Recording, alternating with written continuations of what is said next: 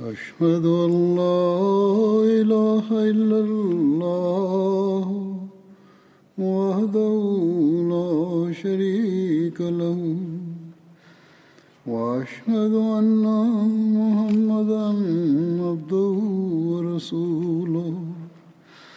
أما بعد فأعوذ بالله من الشيطان الرجيم. بسم الله الرحمن الرحيم. الحمد لله رب العالمين. الرحمن الرحيم. مالك يوم الدين.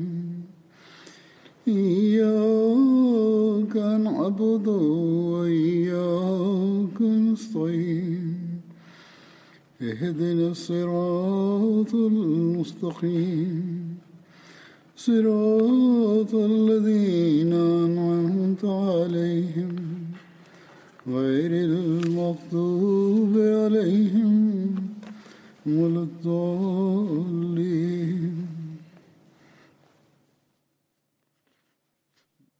Die Erwähnung der Gefährten wird fortgeführt. Ich müsste noch kurz ausführen, dass vor zwei Wochen ich über Hazrat Moaz bin Jabal berichtet habe. Eine Überlieferung beinhaltete von Musnad Ahmad bin Hanbal, die ich zitiert habe, dass über die Pest berichtet wurde und äh, es gesagt wurde, dass er nach Syrien auswandern wird. Der heilige Prophet sagte dies, dass er nach Syrien ausgewandert, auswandern wird und er Syrien erobern wird, jedoch die Pest ihn angreifen wird und er erkrankt wird und er davon betroffen sein wird. Es ist aber hier ein Fehler bei der Übersetzung unterlaufen und ich möchte dies kurz ausführen und die richtige Übersetzung der Überlieferung vortragen. Ismail bin Ubeda überliefert, dass Hazrat Moaz bin Jabal, der anhu sagte, dass ich den heiligen Propheten sallam, sagen hörte, dass ihr nach Syrien auswandern werdet und ihr werdet Syrien erobern. Dort wird eine Krankheit sich ausbreiten, die sehr stark die Haut angreifen wird. Die wird unterhalb des Bauchnabels der Menschen angreifen. Es sind verschiedene Wörter, die benutzt werden, die hierbei benutzt wurden. Es sind äh, die Übersetzung lautet zum Beispiel, wenn am Bein ein Geschwür entsteht oder ein Ausschlag entsteht, damit ist dies zu verstehen. Und es heißt, dass Allah die Gefährten reinen wird und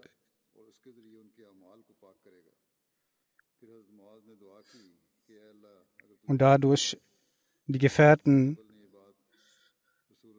bereinigt werden und viele Gefährten sind den Märtyrertod gestorben. Und diese Übersetzung des, der Überlieferung, die auch in Al-Fazl veröffentlicht wurde, es war mir Anliegen, dies nochmals vorzutragen, dass hierbei es um einen Ausschlag ging.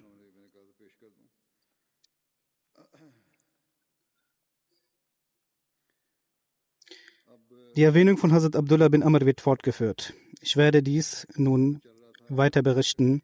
Hazrat Jabir bin Abdullah berichtet, dass in der Schlacht von Uhud mein Vater zum heiligen Propheten sallam, gebracht wurde und er war sehr stark verletzt, beziehungsweise seine Augen beziehungsweise seine Ohren und seine Nase wurden geschnitten und er war entstellt worden. Und das heißt, als ich das Tuch entfernen wollte, um ihn anzuschauen, wurde mir gesagt, dies nicht zu tun. Und man hörte eine Frau schreien und äh, es wurde gesagt, dass dies die Tochter von Hazrat Abdullah bin Amr ist. Sie heißt Hazrat, äh, sie heißt Fatima, es heißt aber auch, dass sie die Schwester von Hazrat Abdullah bin Amr war. Der Heilige Prophet sallam, sagte, weine nicht, denn die Engel beschützen ihn. Es heißt in einer weiteren Überlieferung, dass Hazrat Jabir bin Abdullah überliefert, dass mein Vater, als er gebracht wurde in der Schlacht von Uhud, meine Tante geweint hat und ich begann auch zu weinen und die Leute hielten mich davon ab, aber der heilige Prophet sallam, hielt mich davon nicht ab. Und der heilige Prophet sallam, sagte, ob ihr weint oder nicht weint, ich schwöre bei Allah, die Engel beschützen ihn mit ihren Flügeln, bis ihr ihn begraben habt. In der Schlacht von Uhud, beziehungsweise die, das Namaz Janaza der Märtyrer, darüber gibt es verschiedene Überlieferungen. Hazrat Jabir bin Abdullah berichtet, dass der heilige Prophet wasallam in der Schlacht von Uhud zwei Märtyrer in einem Leichentuch umwickelte und fragte, wer kannte von ihnen den Koran am besten? Und wenn dann auf einen hingewiesen wurde, hat er diesen zuerst in das Grab gelegt und er sagte, ich bin Zeuge für den jüngsten Tag, dass sie nicht gewaschen wurden und sie wurden so in das Grab gelegt. Es heißt in einer anderen Überlieferung, dass Hazrat Uqba bin Ahmed berichtet, dass der Heilige Prophet sallam, gekommen ist und er die, ähm, das Trauergebet der Märtyrer vortrug. Und in einer anderen Überlieferung von Sahih Bukhari heißt es, dass er dass nach acht Jahren der Schlacht von Uhud das Trauergebet verrichtet wurde. In Surah Ibn Majah, Sunan Ibn Majah wird äh, berichtet, Hazrat Ibn Abbas sagt, dass die Märtyrer von Uhud, als sie vor dem Propheten gebracht wurden, der heilige Prophet von zehn Märtyrern das Trauergebet verrichtete und der Körper von Hazrat Hamza die ganze Zeit vor ihm lag. In Sunan Abu Dawud wird berichtet, dass Hazrat Anas bin Malik anhu berichtet, dass in der Schlacht von Uhud die Märtyrer nicht gewaschen wurden und ihre Wunden nicht bereinigt wurden und sie in das Grab gelegt wurden und kein Namaz Janaza verrichtet wurde. In einer anderen Überlieferung heißt es, dass Hazrat Anas berichtet, dass der heilige Prophet außer von Hazrat Hamza von niemandem das Trauergebet leitete. In Sunan Tirmizi heißt es, dass Hazrat Anas bin Malik berichtet, dass der heilige Prophet nicht das Trauergebet der Märtyrer leitete. In Sirat ibn Hasham in, und in Sirat Halbiya heißt es, dass der heilige Prophet das Trauergebet, das Totengebet der Märtyrer folgendermaßen verrichtete, dass er sieben Takbirat aussagte.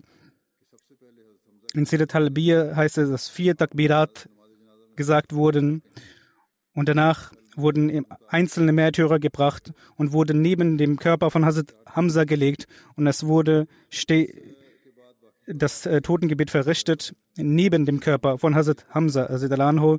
Dies soll 72 Mal und 92 Mal geschehen sein. Das heißt, das Totengebet von Hazrat Hamza wurde 72 oder 92 Mal verrichtet.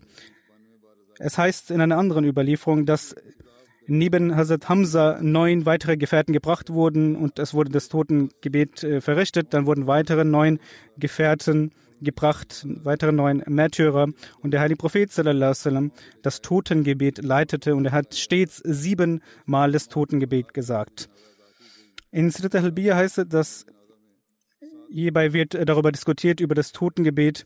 Und es heißt, dass die Überlieferung Hazrat Jabir bin Abdullah, dass die Märtyrer in das Grab gelegt wurden, ohne dass sie gewaschen wurden.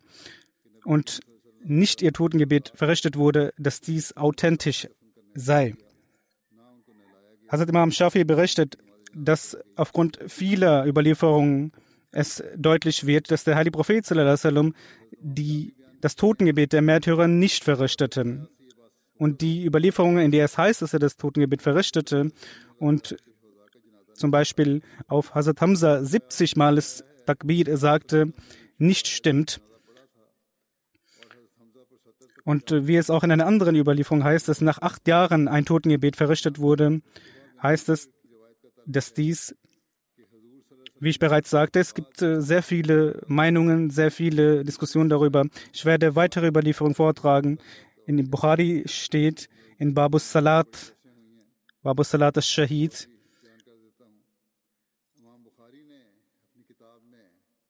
Hierbei steht geschrieben,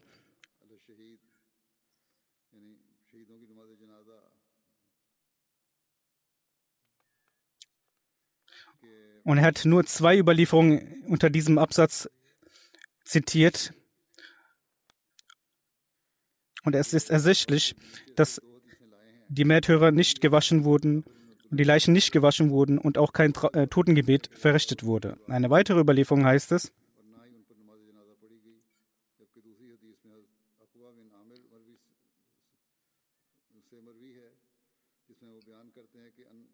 dass an einem Tag der Heilige Prophet sallam, gegangen ist und das Gebet geleitet hat für die Märtyrer der von Uhud. Es heißt auch in einer weiteren Überlieferung,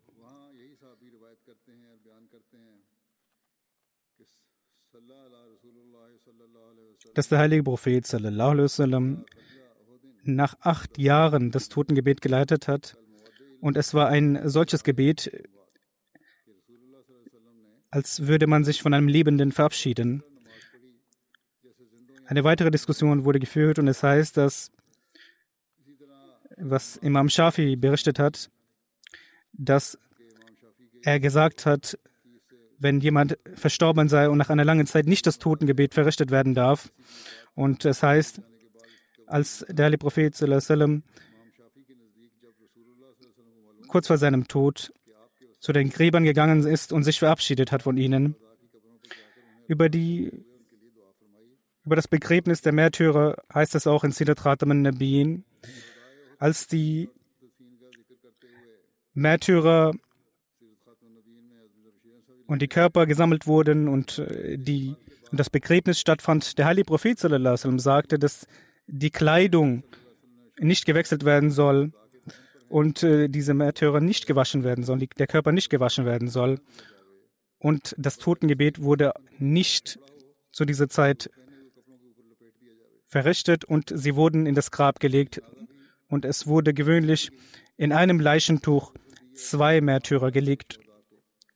Und jener, der das, den heiligen Koran am besten konnte und mehr konnte, wurde nach der Anweisung des heiligen Propheten sallam, zuerst in das Grab gelegt. Es heißt weiter, es wurde nicht das Namaz-e-Janaza verrichtet, aber kurz vor dem Tod des heiligen Propheten sallam, hat der heilige Prophet vor allem für die Märtyrer von Uhud das Totengebet verrichtet. Dies wird aus verschiedenen Referenzen aus den historischen Büchern zitiert und äh, erläutert. Und hat sehr stark und sehr inbrünstig für sie gebetet. Es kann sein, wie es bereits berichtet wurde, dass der heilige Prophet zu den Gräbern gegangen ist und für sie gebetet hat. Hazrat Jabir bin Abdullah berichtet, dass ich dass ich nach sechs Monaten ein Grab für meinen Vater fertigstellte und meinen Vater begraben habe. Und ich habe keine Veränderung im Körper meines Vaters gesehen, außer seinem Bart, das sich ein, bisschen verändert hatte. In einer anderen Überlieferung heißt es, dass Hazrat Jabir bin Abdullah berichtet, dass in der Schlacht von Uhud zwei Leute in einem Grab gelegt wurden und auch mit meinem Vater wurde eine weitere Person gelegt. Und nach sechs Monaten dachte ich mir, dass ich meinen Vater in einem separaten Grab beisetze. Und als ich seinen Körper sah, habe ich gesehen, dass sein Körper sich nicht verändert hatte.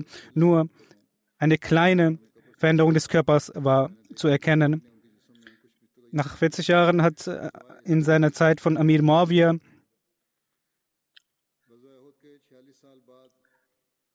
einen Wasserzulauf entwickeln lassen, äh, wobei dann auch Wasser in die Gräber gelangte. Und äh, als die Gräber geöffnet wurden, sah man, dass zwei Tücher gelegt worden waren. Und der Überlieferer berichtet, dass auf den Gesichtern auch die Wunden zu sehen waren. Es heißt weiter in der Überlieferung darüber, ich werde diese überliefern, aber es heißt nicht, dass es genau so geschehen ist.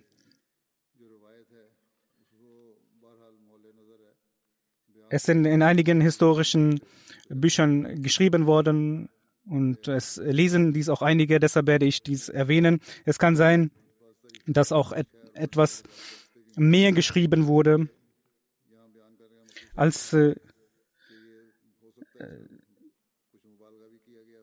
die Wunde, als die, Hände, als die Hände von den Wunden entfernt wurden, das begann, das, äh, es begann Blut zu fließen, was eigentlich unmöglich ist.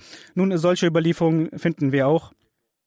Hazrat Jabir bin Abdullah sagt, dass er seinen den Körper seines äh, Vaters sah, sagt er, es sah so aus, dass er schläft und äh, und nach 40 Jahren ist es eigentlich un unmöglich, wenn man dann die Gräber geöffnet hat, dass der Körper weiterhin so verblieben ist, denn es muss eine Veränderung gekommen sein. Hazrat Jabir bin Abdullah berichtet, dass mich der heilige Prophet, als ich ihn traf, er sagte, O Jabir, was ist mit dir? Ich sehe dich sehr traurig. Er sagte, O Prophet Allahs, mein Vater ist in der Schlacht von Uhud verstorben und er hat Schulden hinterlassen. Der heilige Prophet sagte, soll ich dir die frohe Botschaft geben? Geben Sie mir eine frohe Botschaft. Allah sagte, dass niemand mit jemandem gesprochen hat, außer dass ein Vorhang zwischen diesen beiden war. Aber Allah hat äh, deinen Vater wiederbelebt und ihn direkt angesprochen. Und er sagte, oh mein Diener, er verliehe von mir, so dass ich dies erfülle. Und er sagte, oh Allah, bring mich wieder zum Leben, damit ich wieder auf deinem Wege den Märtyrertod sterbe. In einer anderen Überlieferung heißt es, O Allah, ich habe den Gottesdienst nicht auf die vollkommene Art und Weise erfüllen können.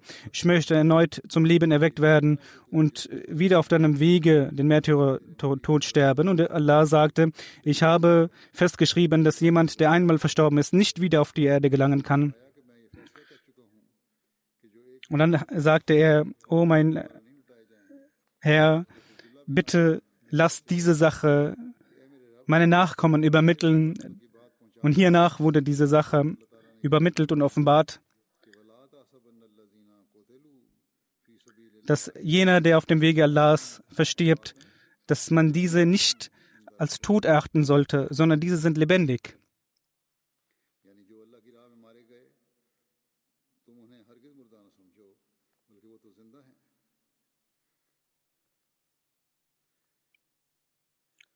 Diesen Vers hatte ich auch zuvor erwähnt in der, Über in der Erwähnung von Hazrat Jabir ibn Abdullah. Und äh, die Ausführung dieser Überlieferung hat Hazrat Khalifat al-Masir Rabi, der vierte Khalif, vor seiner Khilafat auch angesprochen.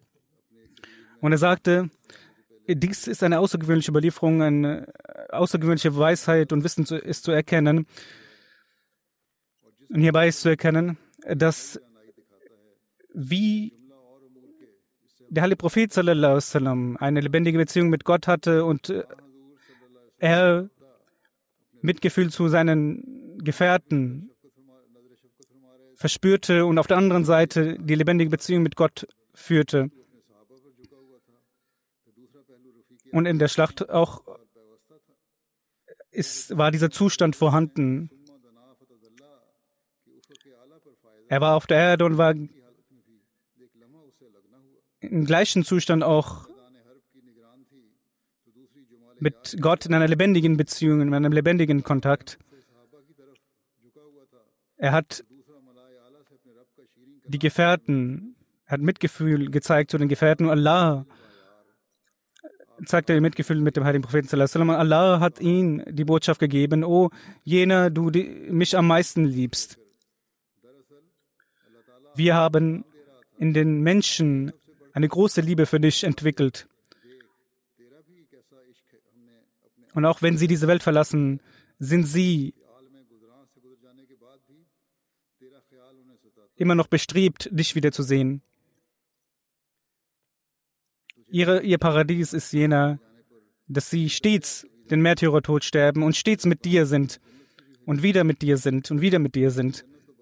Hazrat Jabir bin Abdullah sagt, dass Hazrat Abdullah bin Amr, als er verstorben ist und er Schulden hatte, und ich habe den heiligen Propheten sallam, gefragt, dass er den Gläubigern sagen soll, dass die Schulden gemindert werden. Und der heilige Prophet sallam, hat den Gläubigern dies ausgerichtet, aber sie haben den Kredit nicht gemindert. Und der heilige Prophet sallam, sagte zu mir, dass er die verschiedenen Arten der Datteln separat legen soll.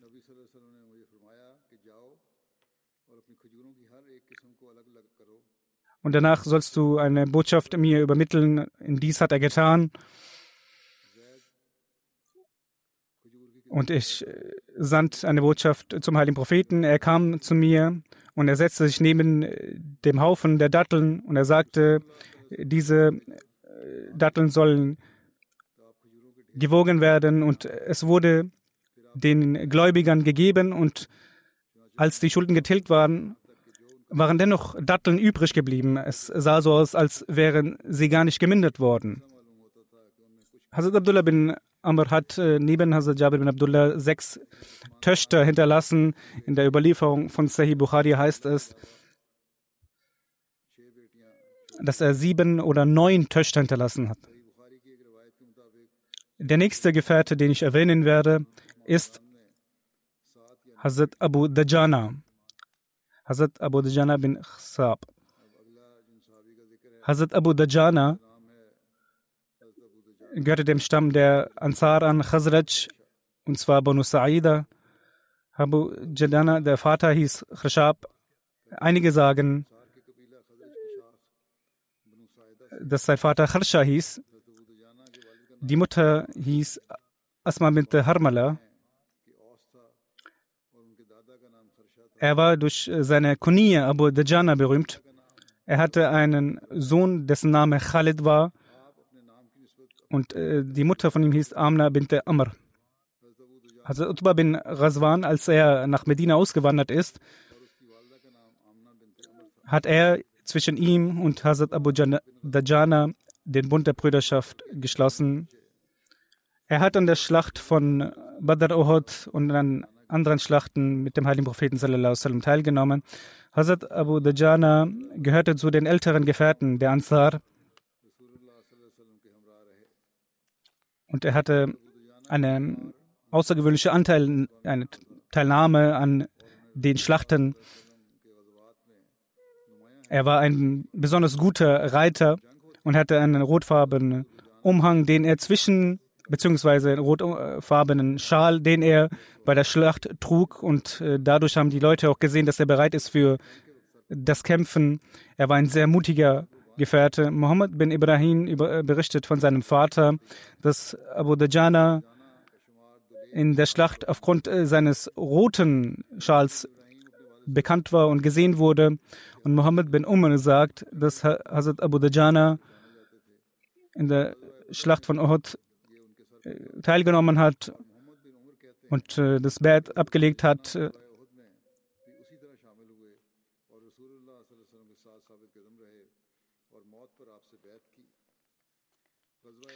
Hazrat Abu Dajjana war sehr verletzt worden in der Schlacht von Uhud und äh, in dieser Schlacht ist auch Hazrat Musa bin Umar verstorben.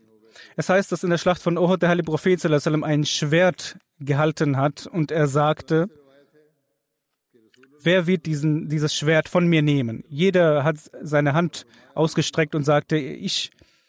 Der heilige Prophet sagte, wer wird dieses Schwert mit dem Recht, das es besitzt, nehmen?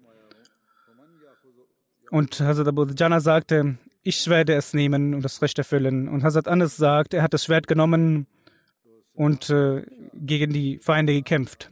Das ist eine Überlieferung von Muslimen. In einer anderen Überlieferung heißt es, dass Hazrat Abu Dajjana sagte, was ist äh, das Recht dieses Schwertes? Der heilige Prophet sallam, sagte, dass dadurch kein Muslim getötet werden soll und äh, nicht von den Gafir, nicht von den Gläubigen weggerannt werden soll, also mutig gekämpft werden soll. Und Hazrat Abu Dajjana sagte, ich werde dieses Schwert nehmen und das Recht erfüllen. Und der heilige Prophet, sallam, als er ihm das Schwert gab, hat er gegen die Feinde gekämpft. Und er sagte zu diesem Moment und hat Gedichtverse ausgesprochen.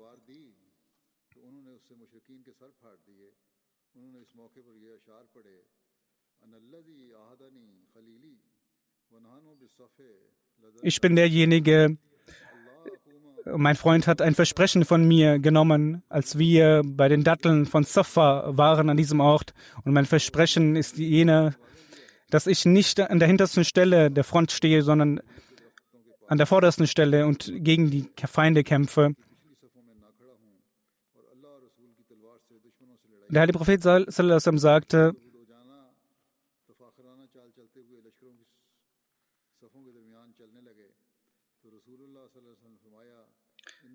als er Abu Dajjana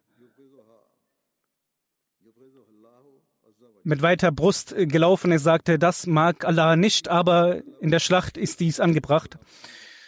In einer weiteren Überlieferung heißt es, der heilige Prophet in der Schlacht von Uhud ein Schwert gehalten hat und sagte, wer wird dieses Schwert nehmen und das Recht erfüllen? Und das heißt, dass er aufgestanden ist und sagte, O Prophet Allahs, ich werde dies tun. Und der heilige Prophet fragte erneut, wer wird dieses Schwert nehmen und das Recht erfüllen? Und ich sagte erneut, ich. Und hat, äh, der heilige Prophet hat dies weiter ignoriert und äh, fragte wieder, wer wird es nehmen? Danach hat äh, sich Abu Dajjana erhoben und sagte, ich werde dieses Schwert nehmen und das Recht erfüllen. Und welches ist das Recht? Und der heilige Prophet sagte, das Recht ist und die Pflicht ist, dass kein Muslim getötet werden soll und mutig gegen die Feinde gekämpft werden soll. Und dann, es heißt, dass äh, danach der heilige Prophet sallam, dieses Schwert Hazrat Abu Dajjana übergab und es war die Gewohnheit von Hazrat Abu Dajjana, dass er bei der Schlacht einen roten Schal trug. Hazrat Zubair sagt, sagte, dass er nun betrachtete, wie er damit umgeht, wie er mit diesem Schwert umgeht. Und er sah, dass er jeden Feind damit tötete. Und er die ganze Linie der Armee, der Feinde bis zur hinteren Linie schaffte und äh, wo die Frauen der Ungläubigen standen und äh, Gedichtverse ges gesprochen haben.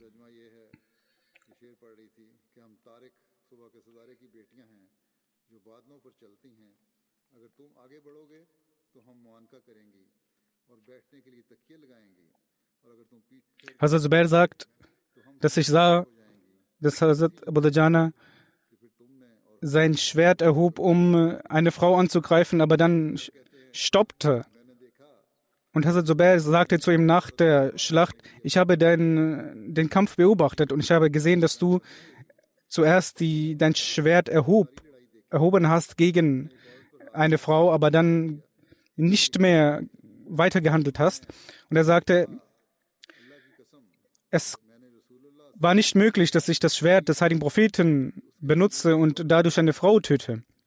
In einer weiteren Überlieferung heißt es, dass die Frau Hind, die Frau von Abu Sufyan, verschiedene Lieder gesungen hat. Und als äh, Abu Dajjana mit dem Schwert gekommen ist, hat sie die Unterstützung gerufen, dass äh, jemand sie unterstützt. Und Abu Dajjana hat äh, das Schwert wieder abgesetzt und äh, er hat äh, ihr nichts getan und er sagte, ich habe, mir ist es missfallen, dass ich durch diesen, dieses Schwert, welches das Schwert von dem heiligen Propheten ist, eine Frau angreife, die keine Unterstützung hatte. In Sirat Khatam hat dies Hazrat Mirza Bashir Ahmad folgendermaßen beschrieben, dass in der Schlacht die Kuffar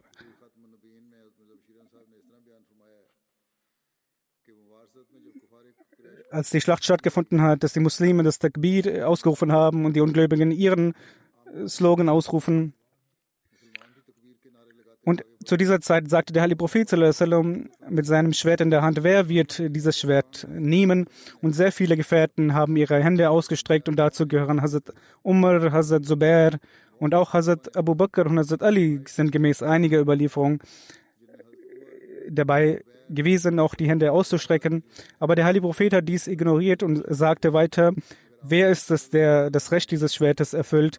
Und Hazrat Abu Dajana hat dies schlussendlich gesagt, ich werde es tun. Der heilige Prophet hat ihm das Schwert übergeben und er hat sehr mutig gekämpft und sehr voller Stolz ist er zur Front gegangen. Und der heilige Prophet sagte,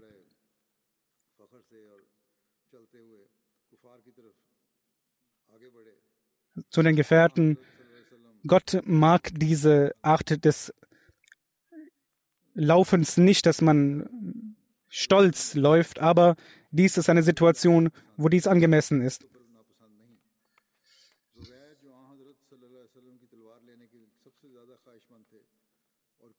Ein Gefährte sagt, dass er im Inneren die Sorge hatte und überlegte, warum hat äh, der heilige Prophet mir nicht diese, dieses Schwert gegeben und warum Abu Dajjana? Und er sagte, ich werde nun Abu Dajjana beobachten, wie er damit umgeht. Er sagte, er hat ein Tuch auf seinen Kopf gebunden, ein rotes Tuch, und er ist äh, in die Linie der Armee gegangen, der Feinde.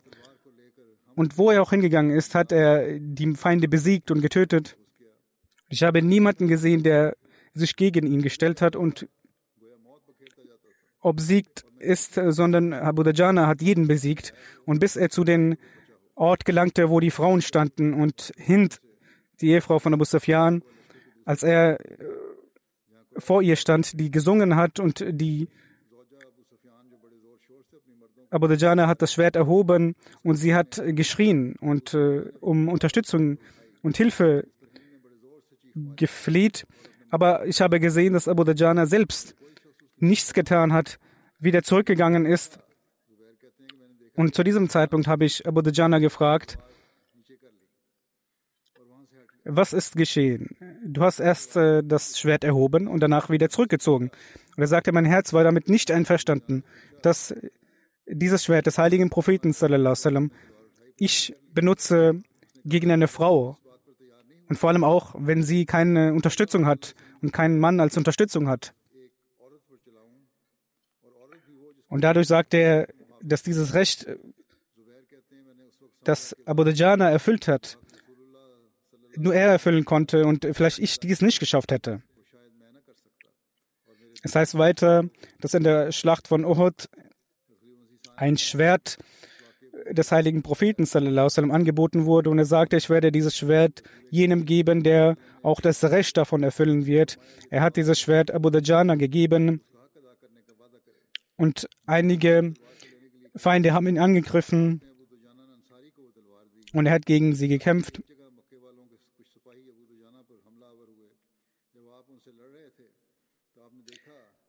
Und er hat sein Schwert erhoben gegen einen Feind, aber dann ist er wieder zurückgegangen.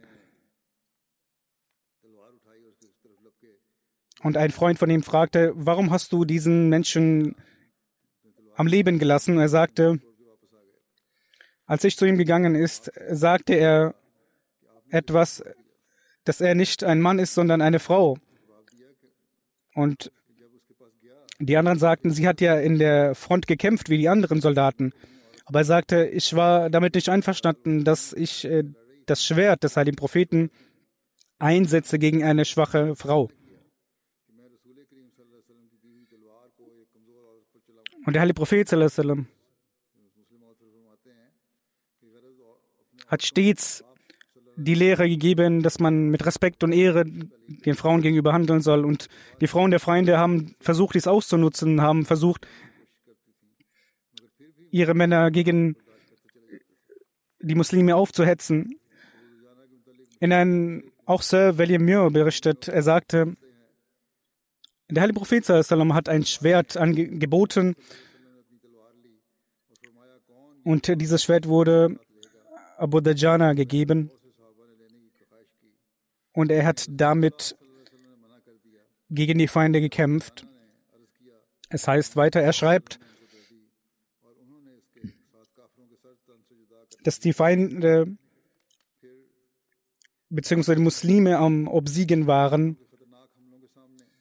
Und als immer die Feinde versuchten, die Muslime erneut anzugreifen, sie zurückgedrängt wurden von Pfeilschützen, von Bogenschützen.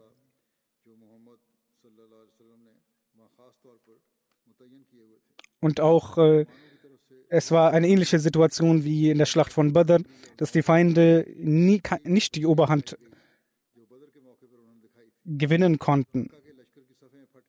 Und Abu Dajana hat sie angegriffen mit einem Tuch, welches er auf seinen Kopf gebunden hatte, ein rotes Tuch. Und äh, das Schwert benutzte, welches der heilige Prophet sallam, ihm gegeben hat. Und Hazrat Hamza hat äh, die Feinde bekämpft und Hazrat Ali und Hazrat Zubair haben mit ihren äh, leuchtenden Turbanen äh, die Feinde bekämpft und, äh, und wo sie auch gingen, war dies ein Zustand der Sorge für die Feinde. Und dies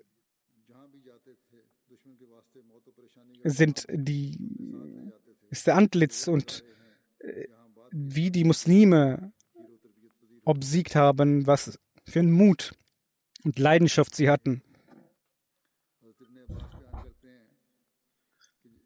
Hazrat ibn Abbas sagt, dass als der heilige Prophet von Uhud zurückkehrte, er seiner Tochter Fatima sein Schwert gab und sagte, bitte wasche es. Und auch Hazrat Ali hat ihr das Schwert gegeben, bitte wasche es von äh, dem Blut. Und er sagte, Allah, bei Allah, dieses Schwert hat, stand mir sehr gut zur Seite. Und der heilige Prophet sagte, auch Abu Sahel, Abu Sahal und äh, Abu Dajana haben das Recht des Kämpfens erfüllt. Das heißt in einer weiteren Überlieferung, dass Hazrat Abu Dajana, dass Menschen zu ihnen gekommen sind, als er krank war, aber er, sein Gesicht sehr erleuchtet war. Und einer fragte, warum ist Ihr Gesicht erleuchtet? Und, und er sagte, es gibt äh, gewisse Handlungen, die ich getätigt habe, die besonders wichtig sind für mich. Erstens, ich sage nie eine Sache, die mit mir nicht, mit der ich nichts zu tun habe. Die Sache spreche ich nicht aus. Und zweitens, ich habe eine besondere Liebe zu den Muslimen. Es heißt, dass äh, Muselma bin Kasab einen falschen Anspruch erhob, Prophet zu sein. Und dann im zwölften Jahr nach der Hijra eine Armee gegen ihn gesandt wurde und Hazrat Abu Dajana war auch ein Teil dieser Armee. Er hat in dieser Schlacht mutig gekämpft und ist den Märtyrertod gestorben.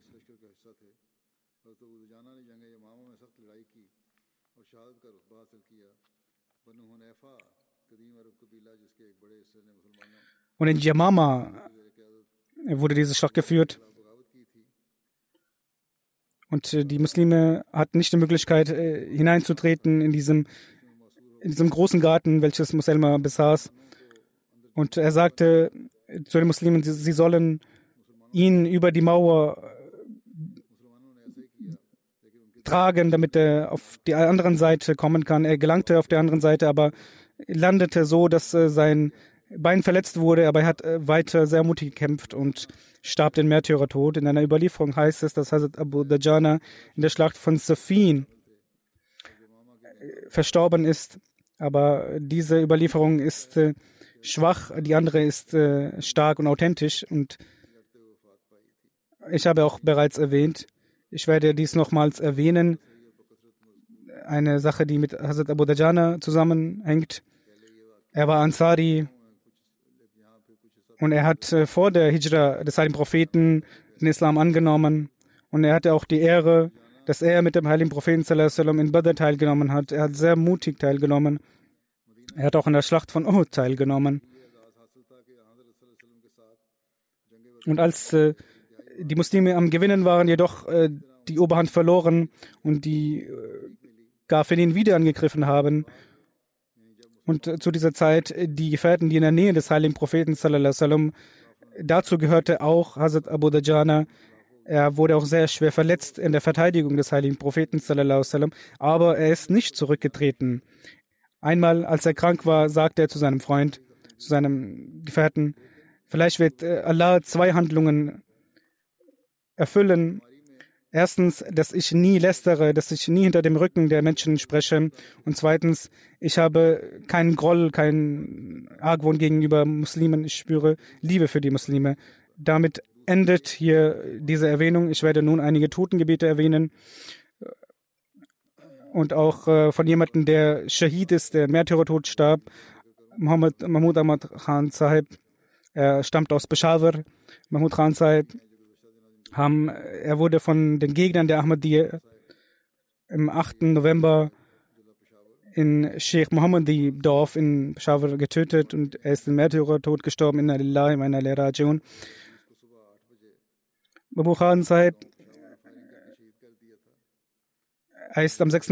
November von Khoshal von seiner Enkelin, äh, er wollte sie treffen, er ist nach Khoshal gegangen und am 8. November, als er zurückkehrte, stand er an der Bushaltestelle, dass äh, unbekannte Personen ihn angegriffen haben und angeschossen haben.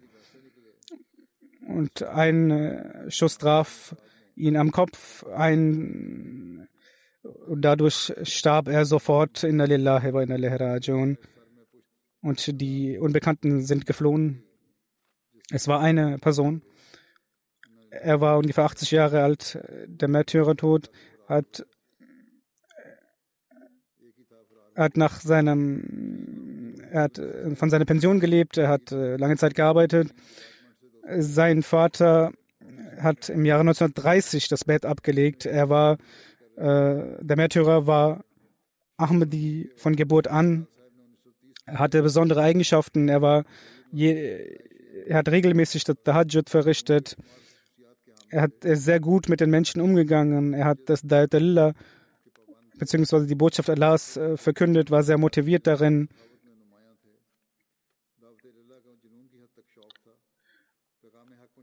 Und als über das Shahadat gesprochen wurde, sagte er, nun ist es äh, sowieso die Zeit, äh, zu Allah zurückzukehren. Wenn ich Shahid werde, dann ist es eine besondere Sache.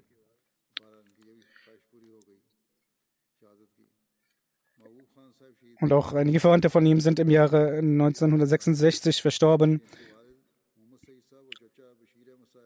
Seine Ehefrau ist äh, der Vater seiner Ehefrau ist auch den Märtyrertod gestorben. Er hat zwei äh, Söhne, zwei Töchter, zwei Enkel, äh, beziehungsweise sechs Enkel.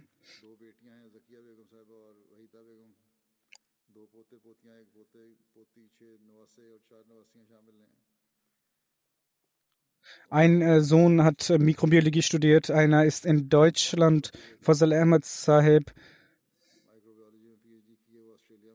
Munawar Ahmad Khan Sahib sagte, sein Sohn, dass Mahbub Khan Sahib sehr stark sich einsetzte für den Frieden. Er hat auch äh, alles eingesetzt für die Schlichtung von Streit zwischen zwei Parteien.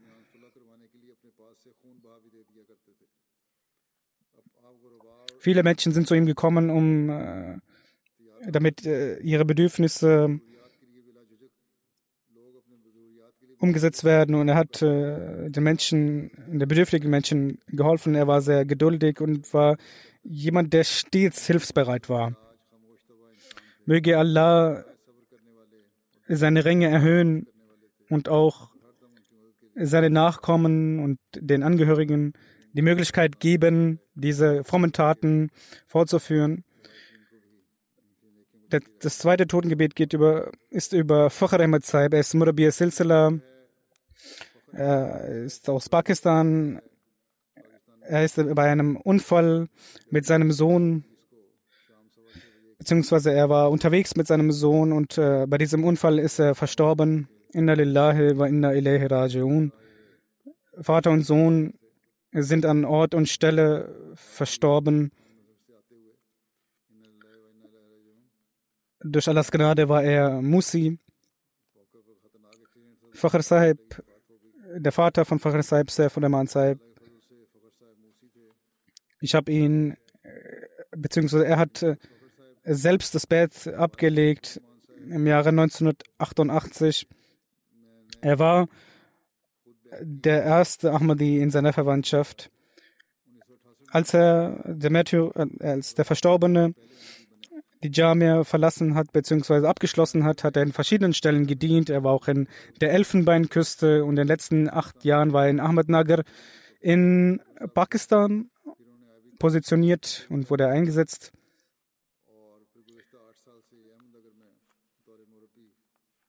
Er hat Tahira Fakhr Saiba geheiratet. Er hat äh, vier Töchter und einen Sohn und der Sohn ist mit ihm verstorben. Nun, äh, die Angehörigen, die Hinterbliebenen sind nun äh, seine Ehefrau und vier Töchter ferner äh, seine Mutter und sein Bruder, seine Töchter Wajia, Sabuha, Khafia Fakhr, Samrin Fakhr, Marin Fakhr. Die Ehefrau von Fakhr Saiba, Tahira Saiba schreibt, dass als wir geheiratet haben, dass Murabi Sahib in einem Dorf in Khushab gedient hat.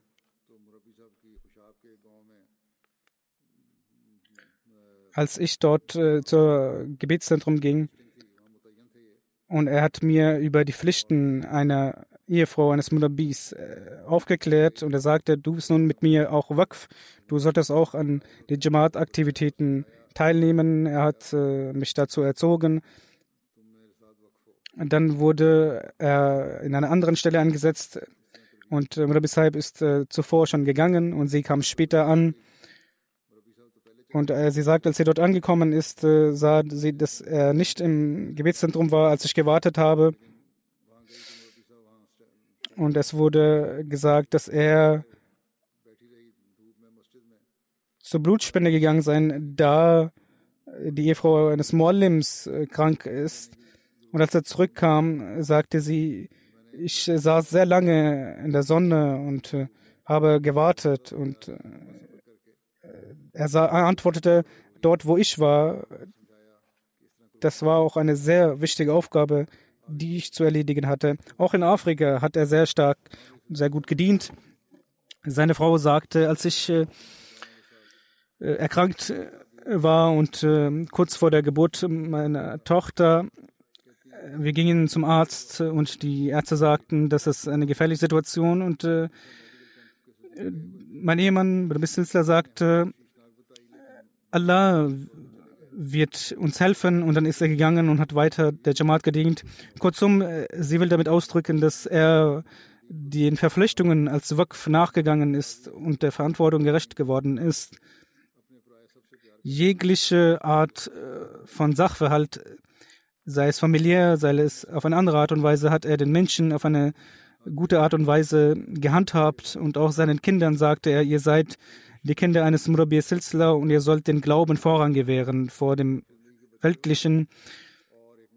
Ein Murabi Silsla aus äh, der Elfenbeinküste schreibt, dass Fakhr Sahib als äh, Mubaligh nach Elfenbeinküste gekommen ist. Er war eine sehr freudige Person, und äh, es war sehr schön, sich mit ihm zu unterhalten. Er, er war in, für fünf Jahre in einer bestimmten Region und alle haben sie geliebt.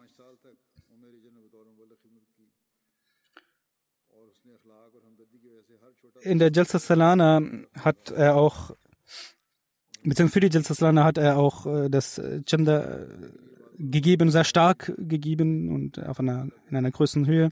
Ein äh, lokaler Molim sagt, er sagt, ich habe ein Jahr mit ihm zusammengearbeitet und er hat mich behandelt wie mein Bruder. Und eine besondere Sache, die ich gesehen habe, war, dass er sehr verantwortungsbewusster, sehr fleißig war. Und egal welche Arbeit es war, die Vorbereitung der Salana, Tabligh oder das Chanda, dass er es versuchte, so schnell wie möglich zu erledigen. Möge Allah seine Ränge erhöhen. Möge er auch seine Ehefrau und seine Töchter beschützen. Und äh, möge er sie beschützen vor Sorgen und Problemen. Das dritte Totengebet ist über seinen Sohn, über den Sohn von Fakhr Ahmad Sahib, Ihtisham Ahmad Sahib. Und wie ich bereits sagte, er war mit seinem Vater unterwegs und ist an diesem Unfallort verstorben. Er gehörte dem Wakfeno an und er war im First Year. Er war nicht Musi, aber hatte den, das Formular ausgefüllt.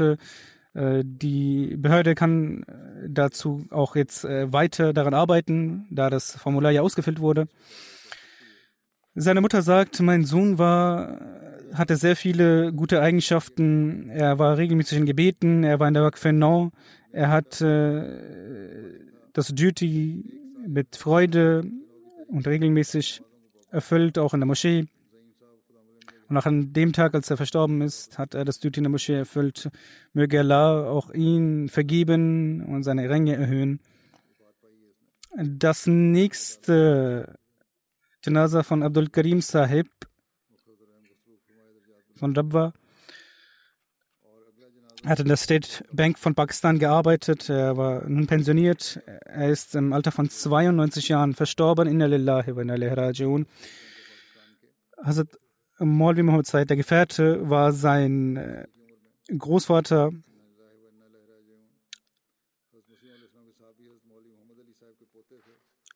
Als er sein Talimul Islam äh, College studierte und als es geändert wurde bzw. umgezogen ist nach Lahore, war er auch dort und hat dort studiert. Später hat er in einer Universität studiert er hat das PhD in Economics gemacht in den USA. Dort hat er in der Majid Fazal äh, übernachtet und war stets auch mit Tablik-Aufgaben, Aktivitäten beschäftigt. Er hatte eine besondere Liebe für Pakistan. Auch äh, viele seiner Aufgaben, die er getätigt hat, hat er mit besonderer Liebe auch äh, für Pakistan verspürt und diese Aufgaben äh, getan. Er hat in der State Bank of Pakistan gearbeitet.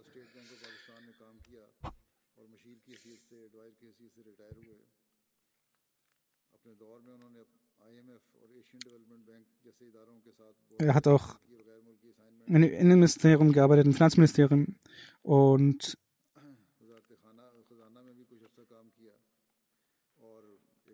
Er wurde von der IMF äh, für zwei Jahre nach Sudan gesandt.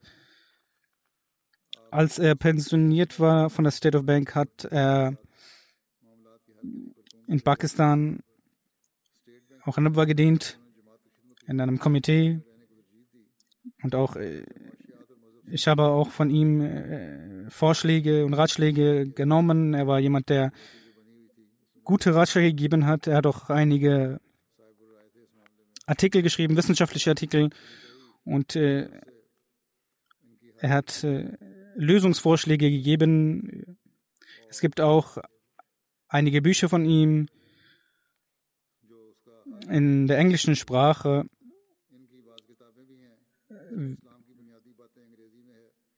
Im Jahre 1989 ist auch nach Taschkent gegangen, hat dort auch gedient. Der vierte Khalif hatte ein Komitee gegründet, welches sich um Zinsangelegenheiten äh, kümmerte und auch ein Subkomitee und er war Mitglied dieses Komitees und ich hatte auch die Möglichkeit, in einem Subkomitee mit ihm zu arbeiten, wie ich bereits sagte. Er hat sehr detailliert arbeitet, mit Argumenten gesprochen und er hat auch äh, einige Artikel über äh, das Zinssystem mir zugeschickt. Und äh, seine Arbeit gegen das Zinssystem und, äh, und äh, es ist auch gut möglich, dass einige seiner Vorschläge für, das, äh, für ein neues System gegen das System, äh, Zinssystem ähm, auch eingesetzt werden und äh, hinzugefügt werden. Möge Allah ihn vergeben, möge Allah seine Ringe erhöhen.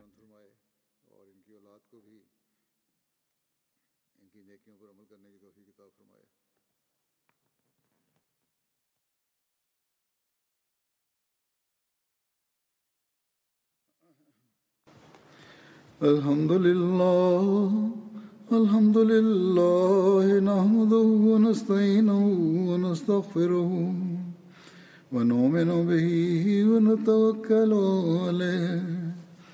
ونعوذ بالله من شرور أنفسنا ومن سيئات أعمالنا. من يهده الله فلا مضل له ومن يضلله فلا هادي له. ونشهد أن لا إله إلا الله. ونشهد أن محمدا عبده ورسوله. عباد الله رحمكم الله. إن الله يأمر بالعدل واللسان وإيتاء ذي القربى وينهى عن الفحشاء والمنكر والبغي يعظكم لعلكم تذكرون اذكروا الله يذكركم وذوه يستجب لكم ولذكر الله أكبر